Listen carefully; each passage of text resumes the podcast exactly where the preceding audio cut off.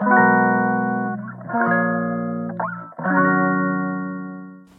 い皆さんこんにちは本日で89回目の放送となりますえ本日もえ昨日えに引き続きですね地方創生大全え木下仁さんが書かれているえまあ、かそってる地域をどうしたら活性化できるかという話を、えしていきたいと思います。えー、っと昨日はですねえー、っとまあ今、えー、ちょっと自治体があ行政の方がですねあの主導で、まあ、大きな箱物を作って資産を投じてあのお金をかけた、えー、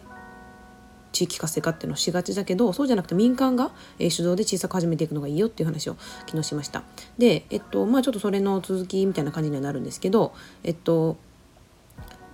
まあ今すでにある、えー、公的資産っていうのをもっとうまく使っていきましょうよっていう話をされています。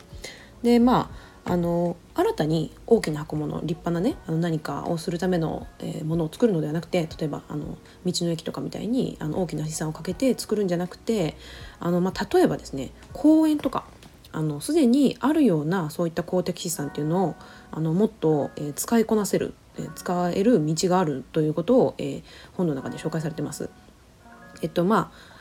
日本でもそういうことがされてる取り組み事例っていうのはあるんですけど私がこれ読んでてあ確かにこういうのあるなって自分でもあの思い浮かんだのがですねあのアメリカとかあのヨーロッパとかの公園では結構公園を、まあ、うまく使われていますね。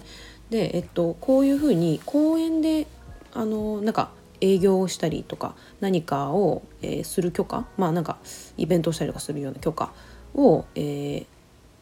渡すことというかそういうのをやることを公園コンセッションっていうらしいんですね。でそういうのをうまく使ってまああの民間に利用してもらってあその税収を、えー、増やすという取り組みですね。でこれ私、えっと、ロサンゼルスにちょっと行った時にあのあ面白いなと思ったんですけど、まあ、日本でも代々木公園とかで結構されてるかな？なんか公園であの結構有名な音楽団とかが来てあのこう広っ端のな上にですねみんなこう 寝そべってあの音楽鑑賞会みたいなね夕暮れにそういうパあのなんか会があったりあと2週間に1回ぐらいかなあのロサンゼルスなんかストリート普通のストリートのところであのマルシェが行われてですね結構近郊で、えー、野菜を育てている農家さんがあのこの2週間に一度土曜日だったかな？土曜日の朝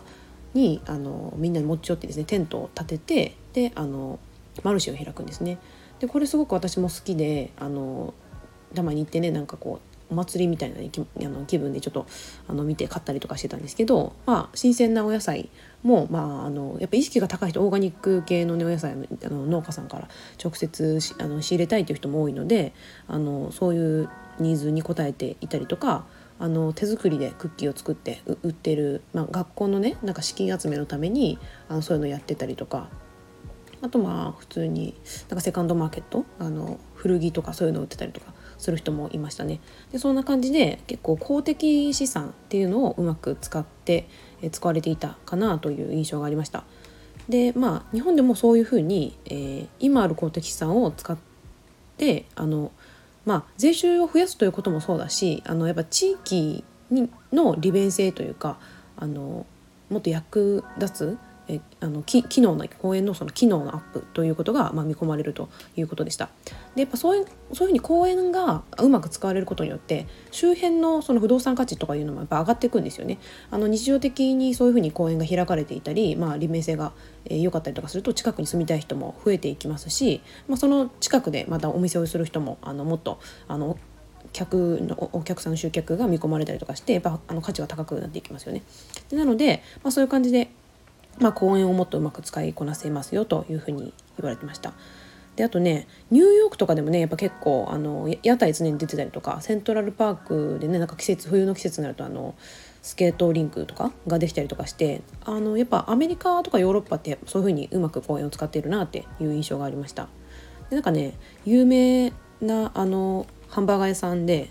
えーと、マディソンスクエアパークっていうあのニューヨークの小さい公園があるみたいなんですけどそこであのシェイクシャックバーガーっていうあの屋台からスタートしたあのハンバーガー屋さんがあるんですけどそこがですね、まあ、あまりに、えー、人気が出て、まあ、いろいろこう店舗を増やしていったでその結果ですねあのニューヨーク証券取引所で上場するぐらいあの有名なあのハンバーガー屋さんになったというねそういうサクセスストーリーも紹介されてました。まあ、それぐらいですねあのやっぱあの、まあ、お互いウィンウィンですよね企業の方も、まあ、そうやってあの公園って言ってみんなが集う場所にお店を出せたらお客さんも来るしあの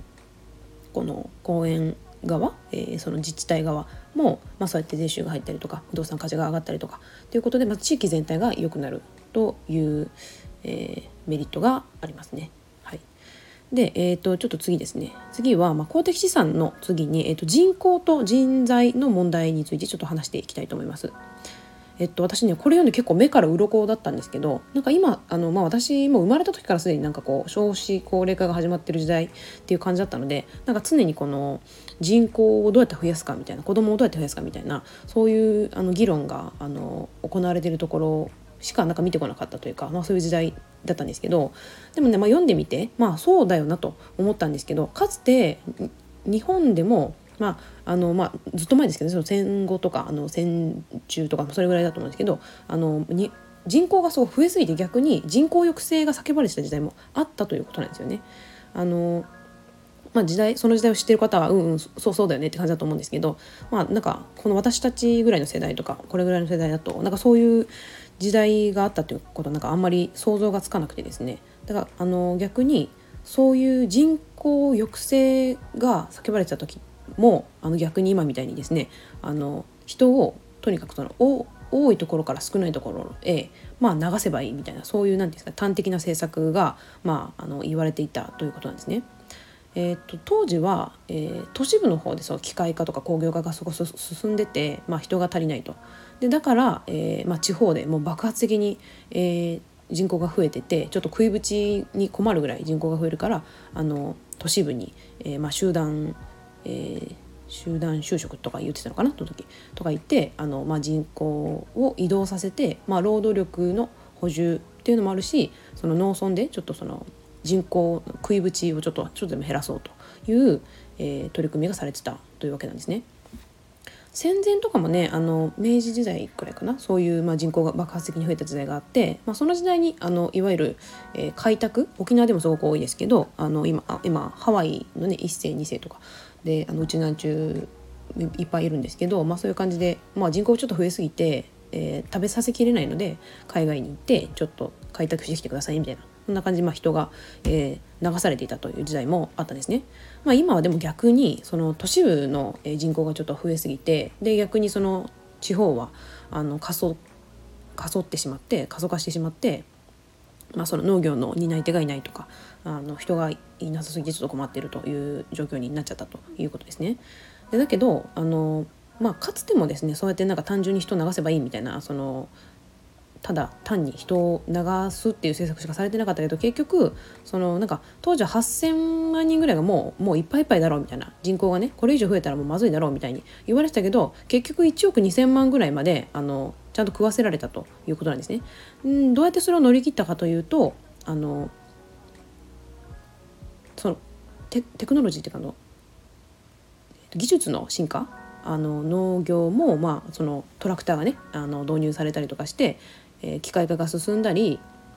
あとはの輸入輸入っていう形で、まあ、外から、えー、持ってきたりとかね食食料をまあ補充したりとかいう形で結局その食いぶちというのは支えられ支えることができたと。まあ、だからあの今回もですねその人がいなくなったからあの人がいないところにあの人を流せばいいんだというふうにその端的な政策をするのではなくてまた今回もその技術の進化テクノロジーによってあの人口が少なくてちょっと労働力が足りてないところを補っていくっていうのがあベストじゃないかとそういう政策をしていくべきなんじゃないかということを、まあ、木下さんは本の中でおっしゃられてます。うん、でこれはこれがなんかね私があの聞いててすごい目から鱗だったあのところなんですけどあの人が減ってるわけですよね。だから減ってあの、まあ、その労働力も減ってるっていうところなんですけど、まあ、そこをですね効率化させてあのななんかその、まあ、ちゃんとテクノロジーとかを、えー、入れてあのうまく回せていければあのむしろですね豊かになれる可能性も十分あるんだというところがあのすごく「へえ」っていうあの発見でしたね。なのでその地域活性化で目指すべきは所得向上なんだと。やみくもにその人を増やせばいいっていうんじゃなくて、まあ、今ちょっと人少なくなってるけどこの少ない人で、まあ、いかにもっと稼げるようになるかといかに効率的にあの仕事をして、えー、お金を増やしていけるかというのが実は大事なんだよというところが書かれてました。私もやっぱ人が少ないとあのできなくなることってすごく多いので私の島でもそうなんですけどやっぱりあざで今まで取り組んできたことブラックでやってきたことができなくなってきてどうするかその後継者もいない中でどうしたらいいんだみたいなこの責任のなすりつき合いみたいな、うん、ことが結構行われるんですけど、まあ、そこはですねもう無理してそういう今まで通りの方法でやっていく方法を探すんじゃなくて新しいあの今までとは違った、まあ、人数少なくてもやっていける形を模索していかないといけないよねっていう話を、えー、ブラックの人たちともしています。まあ、だからなんかあのー、まあ人が少なくなるのはまあ仕方がないというかあのーまあ、増やしていく努力も必要だと思うんですけどそこにばかりフォーカスするんじゃなくてあの、まあ、効率的に、まあ、今ある人材を人材とまあその資源をもっとよく活用してえー、所得を増やしていくっていうのがあの必要だなというふうに思いました。はい、でまあ私が住んでる地域でもあのそのお金を出して、まあ、移住促進みたいな感じで、まあまあ、家賃補助みたいな感じでお金を出したりとかしてその移住者を増やすような取り組みも結構いっぱいされてるんですけどやっぱりねそうやってやってもその自分たちが求めているような人材が必ずしも来るわけではないんですよね。で何組かそういうあの家族も来ているんですけどちょっと失敗だったかなっていう例も結構多くてですねまこれはなかなかちょっと難しい取り組みなのかなとは思ってました。であの、まあ、今回にこの部分を読んでみて思ったんですけどそのあの破綻するのはあの自治体であって地方そのものではないっていうふうに書かれてるんですね。だからそのあの自治体がですね今までその闇雲に、まあ、何でもかんでもお金出せばいいとかあの今まで通りその人口が増えてた時通りのあのやり方でやってたら、まあ、それは破綻するからそうじゃなくてその自治体の財政というか今までのそのやり方っていうのをまず、えー、変えなきゃいけない。そうじゃないといくらその人口を増やしたところでその財政税収が増えたところでもざるみたいにバーってこう流れていっちゃうからまずその絞るところ絞る。で、えーまあ、必要な公務員数も減るじゃないですか人口も減るんだからね、まあ、そういうところでコンパクトにして適正化にしていきつつあの今まで、えー、作ってきたその公的資産さっき言ったその公園とかもねうまく使って税収を増やしていくというような、まあ、柔軟な取り組みっていうのが、まあ、合わせて必要なんじゃないかというところでした。うん、なんかここら辺がななんていうんですかね官民一体となってっていうかねいうふうにその地域を、うん、盛り上げていく必要があるのかなっていうところでしたね。はいまあ、今日はそんな感じで終わりたいと思います。はい。じゃあ、それでは今日はこの辺で。ではまた。